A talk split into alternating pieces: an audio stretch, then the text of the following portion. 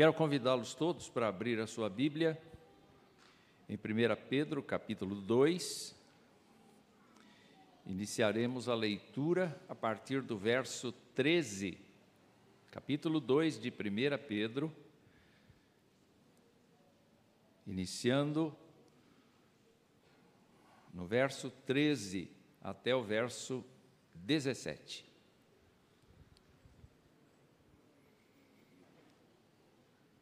1 Pedro 2, de 13 a 17. Leamos. Por causa do Senhor, estejam sujeitos a toda instituição humana, quer seja ao rei como soberano, quer seja às autoridades como enviadas por ele, tanto para castigo dos malfeitores como para louvor dos que praticam o bem. Porque assim é a vontade de Deus que pela prática do bem vocês silenciem a ignorância dos insensatos. Como pessoas livres que são, não usem a liberdade como desculpa para fazer o mal. Pelo contrário, vivam como servos de Deus. Tratem todos com honra, amem os irmãos na fé, temam a Deus e honrem o Rei. Quando o Senhor Jesus Cristo estava praticamente terminando o seu ministério, João fez o registro de uma oração de Jesus. Para mim, esta oração de Jesus é um dos capítulos mais lindos da Escritura, porque é o Filho de Deus encarnado conversando com o Pai de um jeito intercessório, de um jeito mediador, como ele é capaz de fazer sempre. Ele é o nosso mediador por excelência. Ele faz isto. Ele é o que nos leva ao Senhor, ele é o que nos abençoa no Senhor. Por meio dele e para ele, todas as coisas foram feitas, então ele se tornou esta pessoa mediadora. E por conta disso, essa oração de Jesus menciona várias coisas importantes, mas eu tirei um extrato dessa oração para justamente introduzir o assunto desta manhã ao qual Pedro se refere. Vejam só. Do versículo 14 ao versículo 18 de João 17, Jesus diz assim: Eu lhes tenho dado a tua palavra, e o mundo os odiou, porque eles não são do mundo, como também eu não sou.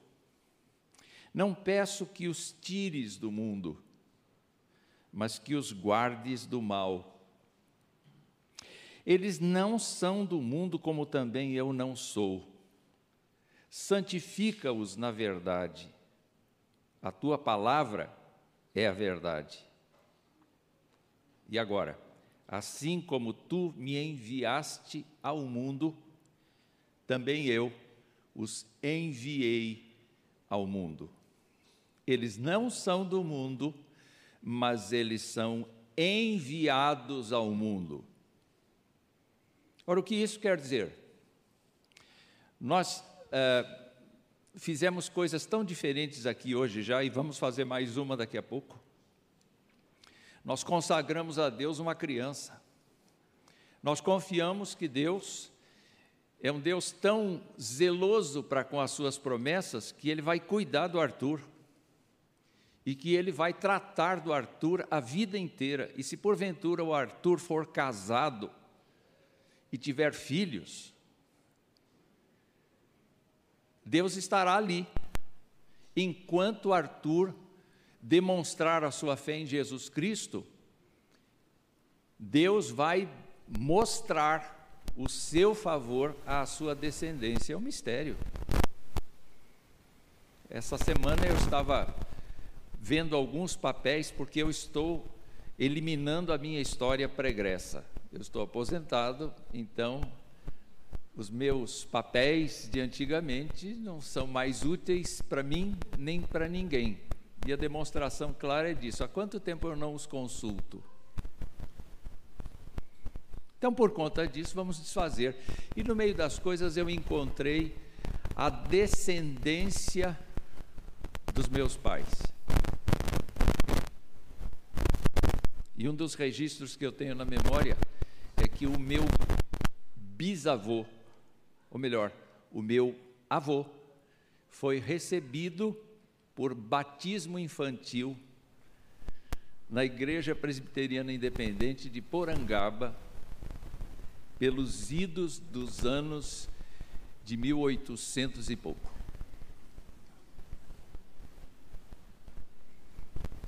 E eu estou assistindo as minhas netas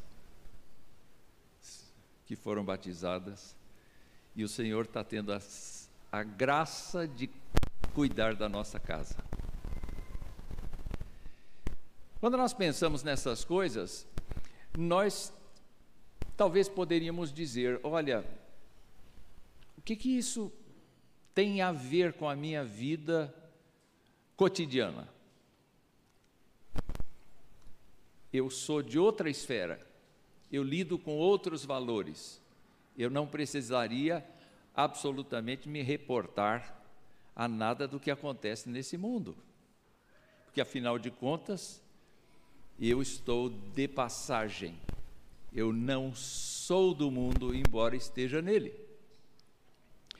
Vários grupos durante o cristianismo, e mesmo antes do cristianismo, pensaram desse jeito: eu não tenho nada a ver com a vida do mundo, porque agora eu sou sacerdote do Senhor. O apóstolo Pedro, ao tratar deste assunto, ele vai nos dar várias recomendações, mas eu gostaria de começar aqui pelo termo aplicado por ele no versículo 16. Vejam só, capítulo 2 de Pedro, da primeira carta, verso 16. E eu queria que vocês acompanhassem na sua Bíblia o que ele já disse antes, mas eu quero começar assim: os salvos são pessoas livres. Os salvos são pessoas livres. Livres, mas livres como? Então vamos olhar a nossa Bíblia agora, num giro rápido do que a gente viu até aqui. Primeiro, verso 3 do capítulo 1. Nós somos regenerados, nós somos regenerados para uma viva esperança. Nós somos, verso 4 do capítulo 1, regenerados para uma herança que não pode ser destruída. Verso 5 do capítulo 1: Nós somos guardados pelo poder de Deus para a salvação que será revelada no último dia. Verso 5 do capítulo 2: Nós somos vistos como pedras que vivem, e nós somos casa espiritual de Deus. Capítulo 2, verso 9. Uma porção de predicados aqui, nós somos geração eleita, sacerdócio real, nação santa, povo de propriedade exclusiva de Deus. Fantástico. E, para terminar, nós somos, no versículo 10 do capítulo 2, um povo de Deus, um povo que alcançou a misericórdia do Senhor. E Pedro, no domingo passado, nós vimos que Pedro disse que nós somos peregrinos e forasteiros nesta terra. Portanto, a nossa vida, a nossa, a nossa devoção, a concentração dos nossos esforços, a concentração da nossa conduta, toda ela é baseada em revelações que a Bíblia nos dá acerca de um estado espiritual diferente da maioria das pessoas no mundo. Nós estamos no mundo, é verdade, mas nós não temos nenhuma identidade mais com a sociedade humana do ponto de vista espiritual. E Pedro vai fazer questão de mostrar o fato de que nós estamos envolvidos até o último fio de cabelo na composição da sociedade. Porque se de um lado nós somos livres, do outro lado nós não somos livres. Verifiquem no mesmo versículo que Pedro diz assim: como pessoas livres que são, não usem a liberdade como desculpa para fazer o mal, pelo contrário, vivam como servos de Deus. Esta é outra dimensão muito interessante que Pedro apresenta. Assim como outros escritores do Novo Testamento, nós encontramos aqui a ideia de que você e eu, que confessamos a Jesus Cristo como Senhor e Salvador, somos escravos, não temos vontade própria. Nós que somos considerados livres por causa da grande bênção da salvação que Deus nos dá, nós estamos livres da condenação eterna, nós estamos livres do pecado e da morte, nós seremos carregados para o Senhor na hora da nossa, do nosso falecimento, nós estaremos em segurança até a ressurreição do nosso corpo, nós viveremos com o Senhor para sempre, assim como nós somos livres desse jeito, durante a nossa peregrinação nesta terra, nós somos escravos. Porque a palavra aqui é dulos, é escravo. Um escravo que simplesmente obedece a seu senhor e não faz outra coisa a não ser obedecer o Senhor. Então ele anda, ele anda, ela anda o tempo todo pensando no que o Senhor quer para a sua vida primeira oração do dia deveria ser: Senhor, aqui estou, sou frágil, fraco, pecador, limitado, ignorante, não conheço nada das tuas coisas, deixo muito a desejar no quesito santidade, mas, ó Deus, eu sou teu servo, eu sou tua serva, guia o meu dia orienta o meu dia, me conduz para experiências contigo e com as pessoas de uma maneira que eu possa te louvar, te engrandecer, te exaltar o nome. Esse é o meu sonho para hoje. Essa é a minha aspiração para hoje. E nesse, nessa fala toda, a gente não está pensando no Estado. Está? Não está está pensando na relação íntima com o Senhor. Bem, acontece que, como escravos, também o Pedro falou muita coisa antes aqui. Vamos voltar para o capítulo 1, verso 2, e ele vai dizer que nós fomos eleitos, isso é chique, né? Deus nos eleger, é maravilhoso, mas nós fomos eleitos para a obediência. Nós somos eleitos para obedecer. Nós não fomos eleitos para fazer o que queremos. Capítulo 1, verso 6, Pedro diz que se necessária a nossa vida, se necessária a nossa vida vai ser contristada com várias provações. Nós vamos passar tempos amargos, exatamente pela, pela, pelo exercício de uma vida devocional segura, intensa, firme. Uma vida devocional em que a gente mira a glória de Deus e não a nossa própria glória. Nós vamos passar experiências difíceis, porque nós vamos ser criacionistas num mundo que não é. Nós vamos ser predestinistas quando um mundo advoga o livre-arbítrio nós vamos ser pessoas dependentes de um ser que ninguém enxerga. E por conta disso é possível que a gente sofra humilhação. Pedro apontou isso. Pedro também disse no verso 13 que nós, como escravos de Deus, precisamos ser sóbrios e esperar inteiramente na graça de Deus. A gente não não é o povo da anarquia. A gente não é o povo dos processos intermináveis porque alguém ah, nos prejudicou. Nós não somos esse tipo de povo implicante, queixoso, que vai às redes sociais para se posicionar com ofensas e com declarações vazias de preferência. Nós somos um povo que cada palavra precisa ser temperada com sal. Nós somos um povo que a cada dia precisa demonstrar sua maturidade,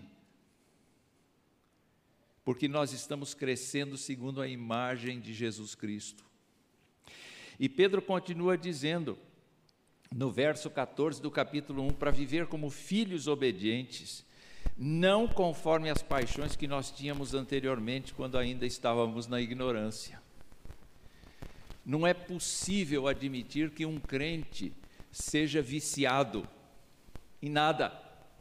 Ele tem que se libertar das coisas que o prendem.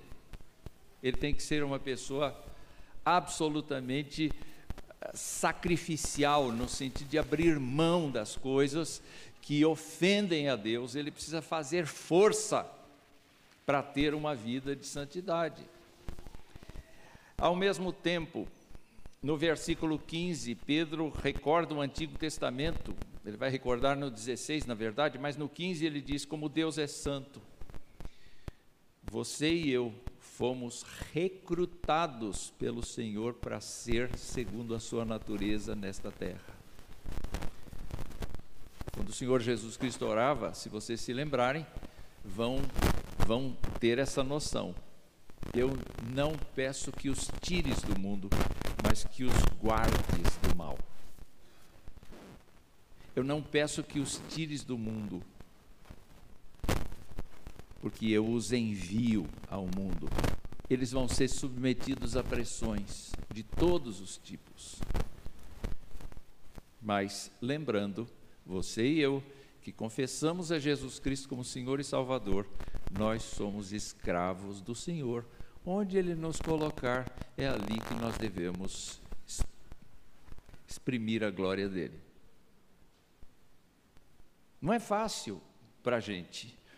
E o apóstolo, no capítulo 2, ainda diz que a gente precisa abandonar a maldade, o engano, a hipocrisia, a inveja, a maledicência.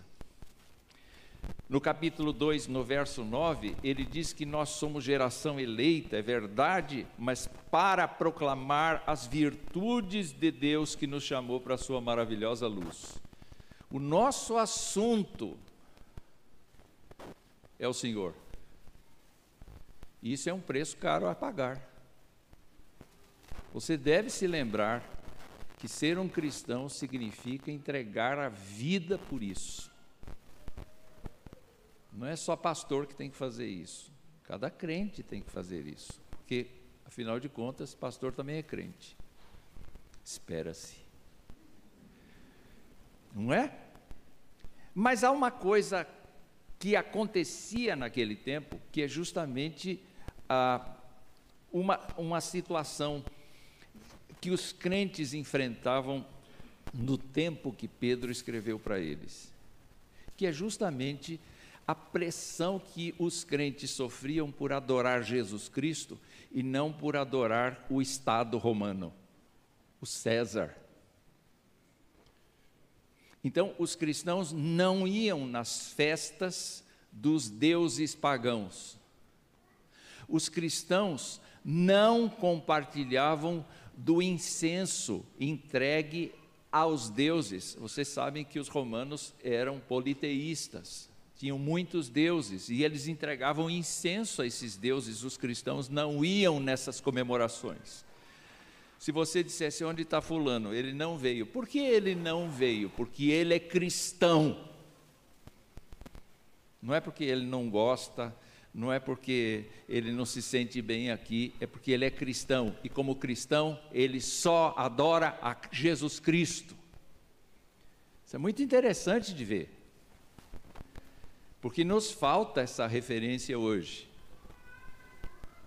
Muitas vezes nós não queremos pagar o preço de ser cristãos. E nós vamos, não tem problema nenhum eu estar em, em, em nenhum lugar e fazer até as mesmas coisas que os outros fazem, porque isso não, não tem nada a ver comigo. Essa questão, por exemplo, foi abordada pelo apóstolo Paulo, quando ele falou de que não tem problema nenhum a gente comer uma carne oferecida a ídolo. Não tem problema nenhum, o crente pode comer. O problema é o outro que está do lado. Porque se porventura o outro que está do lado diz assim: Olha, isso aí é carne oferecida a ídolo.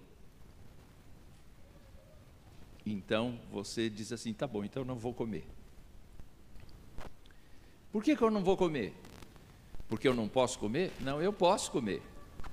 Mas a consciência do meu irmão não pode aguentar isso, e eu posso escandalizá-lo, e eu posso feri-lo, e eu posso tirá-lo da fé. Então, ele é minha responsabilidade, e por causa dele eu não vou comer, eu vou matar a minha liberdade para que ele seja construído, para que ele seja edificado.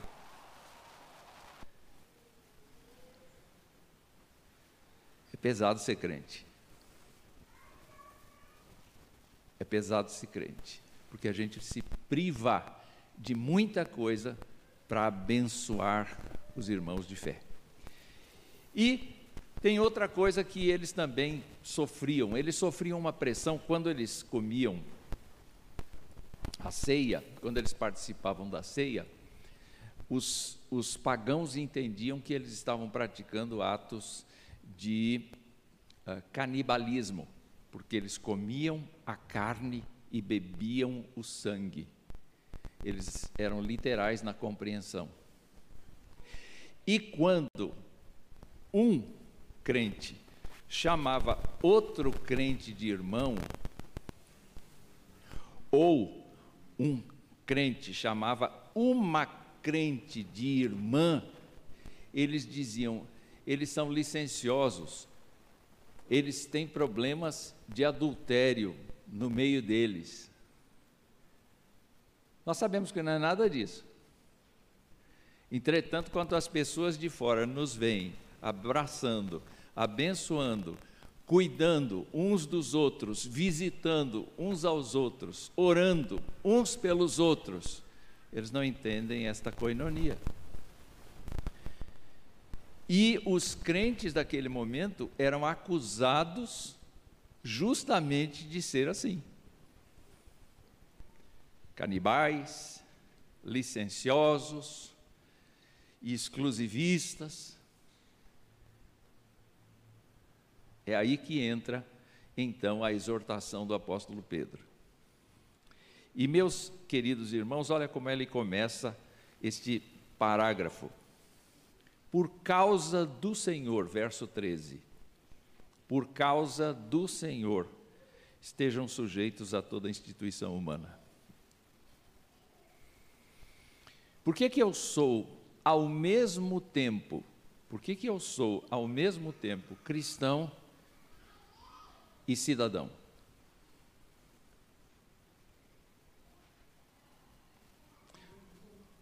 Todo mundo, todo mundo vai responder, a maioria das pessoas vai responder: Bom, eu nasci aqui, eu sou desse país.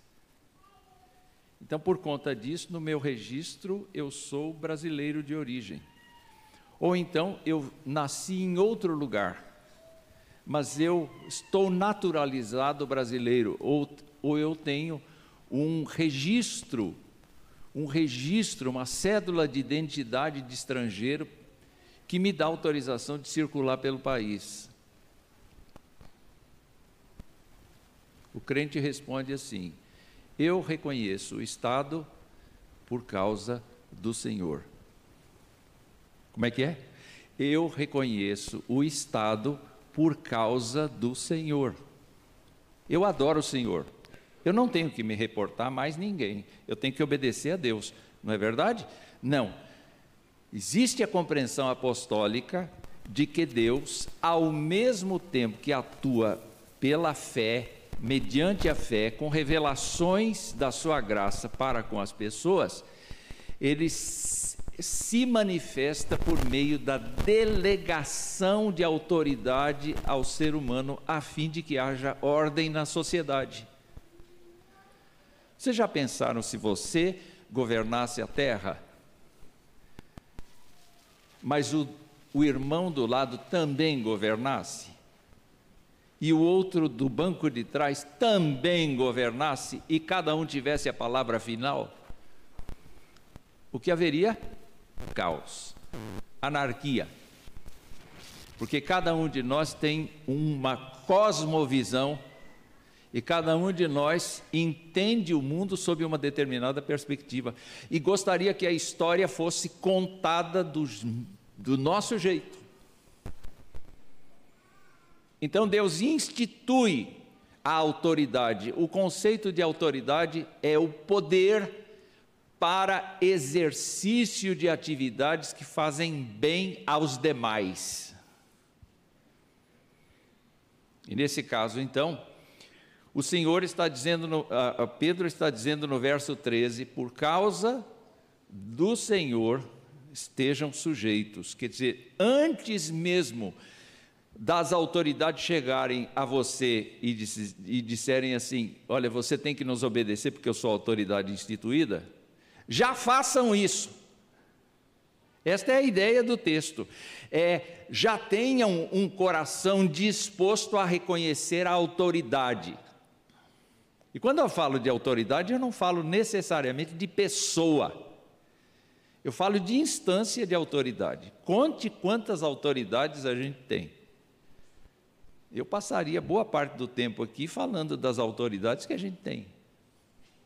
Mas algumas. Nós temos o presidente da República, nós temos o senador, nós temos o deputado federal, nós temos o governador, nós temos o deputado estadual, nós temos o, o, o, o prefeito, nós temos o vereador, nós temos o policial, nós temos o pai, a mãe, nós temos uma porção de gente que tem ascendência sobre nós e nos determina o que fazer. E a Escritura está dizendo que Deus pôs este conceito de autoridade, mas Pedro está dizendo que essas instâncias de governo são criadas por nós. Então, nós criamos o regime democrático, nós criamos o regime republicano, o, o, o, o parlamentarismo, nós criamos a, a ditadura, nós criamos todo e qualquer sistema de governo que há. Em todos eles, Deus tem o controle. Até mesmo nas ditaduras mais repressoras, Deus tem o controle. E cabe ao crente, por causa do Senhor, se sujeitar voluntariamente a essas autoridades. Não fazem um bom governo, não é problema seu. Elas vão dar contas a Deus.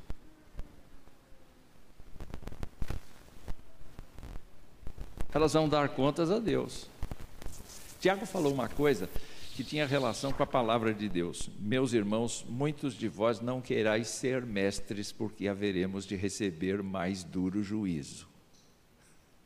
Então eu quero dizer uma coisa aos professores de escola dominical aqui: o seu juízo vai ser mais duro do que o do crente que assiste suas aulas.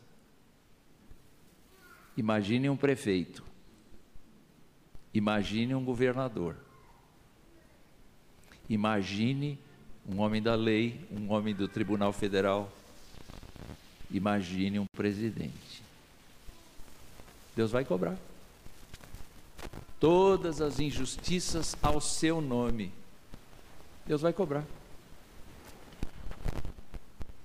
Então, quando, quando olhamos para o texto, por causa do Senhor e da sua vontade, se sujeitem às instâncias de governo criadas pelo ser humano no caso específico de Pedro, ele estava falando de Nero que o matou depois. Tá certo? Matou ele, matou Paulo, mandou executar. E também aos que receberam a delegação do imperador para governar as diversas regiões do Império Romano, que era muito grande. Então, na Bíblia, tem alguns procônsules, uh, Sérgio Paulo, Gálio, tem governadores como Quirino, Pôncio Pilatos, Félix, Pórcio Festo, o rei Agripa e por aí vai. Essas pessoas todas, ainda que com seus defeitos, estavam comissionadas pelo próprio Deus para governar. E o que que estas pessoas deveriam fazer? O texto bíblico nos diz assim: que as autoridades deveriam ser para castigo dos malfeitores como para louvor dos que praticam o bem. Portanto, um senso de justiça. As autoridades deveriam prezar pela justiça e pelo benefício da população. Toda vez que uma autoridade dessas não faz aquilo que deve fazer, punir os desordeiros e abençoar reconhecer o trabalho dos que vivem de maneira ordeira, pacífica, eles vão pagar. Eles serão julgados por isso. Entretanto, nós os crentes temos um compromisso muito sério e é aí que eu entendo que existe uma falha da nossa compreensão, que é aquela aquilo que o apóstolo Paulo apontou como sendo uma obrigação nossa. Nós devemos orar por todas as pessoas do mundo. Mas especificamente nós devemos orar por pessoas que estão no exercício do poder do Estado. A nossa agenda de oração não deve constituir-se apenas dos irmãos de fé, mas deve transpor essa linha e nós precisamos orar pelo país, nos envolvermos com o país, entendermos como é que funcionam os três poderes do país, caminhar e colocar o dedinho sobre o nome de uma determinada pessoa que está no exercício do poder e rogar a Deus por ela. Porque, embora nós sejamos cidadãos do reino dos céus, nós precisamos ser, em qualidade, o melhor povo que esse país já teve.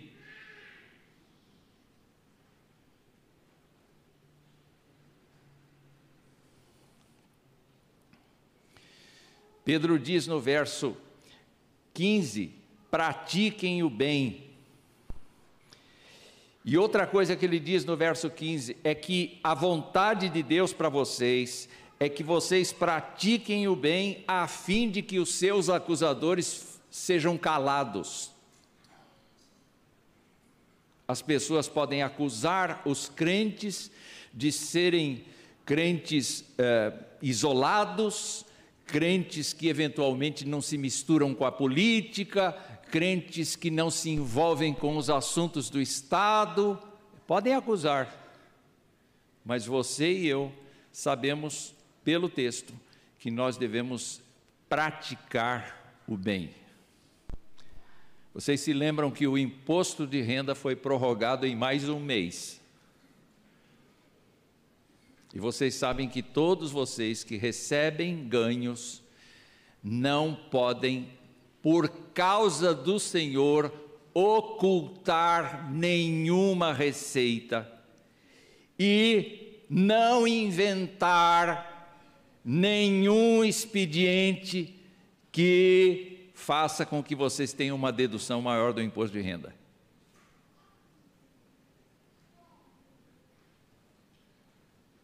Por quê? Por quê? tamanha honestidade? Por causa do Senhor. O Senhor está vendo você fazer a declaração de imposto de renda. Oh, nós temos uma testemunha, tanto do casamento como de qualquer outra parte. Nós temos esta esta coisa, o Senhor está no nosso cangote, olhando. Essa despesa você não fez. Você ganhou mais do que você está escrevendo aí. Então, por causa do Senhor, nós temos que ser absolutamente coerentes com a vida que nós temos em relação ao Estado. Se nós somos peregrinos e forasteiros, passando por esta terra aqui e administrando valores espirituais que mais ninguém administra, com relação às coisas do Estado, nós estamos comprometidos com o Senhor para cumprir nosso, o nosso expediente como cidadãos. E ele então caminha dizendo uma última palavra neste verso 16, que é: não utilizem sua liberdade em Cristo para agirem com dolo. E coloquei aqui a palavra dolo, porque dolo é fraude, é má fé, é maquinação, é ato com que eu induzo ou mantenho ou confirmo o erro. É um erro intencional, não é um erro casual, que eu me distraí, mas é um erro proposital, é um erro planejado. O Senhor diz: não usem da sua condição de filhos de Deus, de livres que vocês são, para atuarem neste mundo de maneira maliciosa, de maneira perversa de maneira a terem um manto de santidade do lado de fora, mas terem podridão do lado de dentro.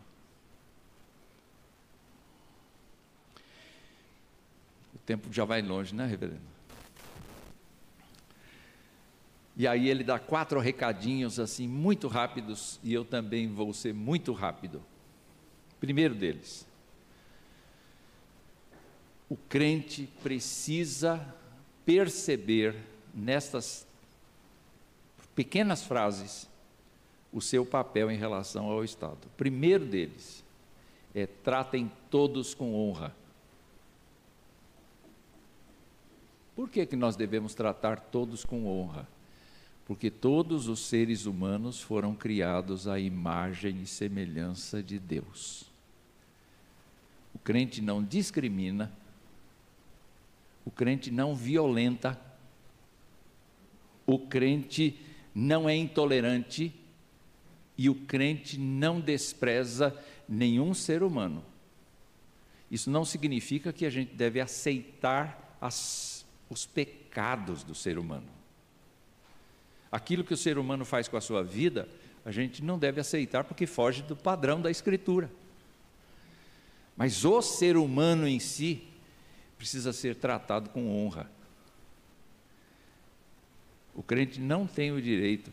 Tiago levantou essa questão, dizendo assim: quando entra alguém na sua congregação com anéis de ouro, tal, etc., você diz assim: vem cá, vem cá, vem cá, senta nos lugares de honra. Mas um pobre diz: fica aí.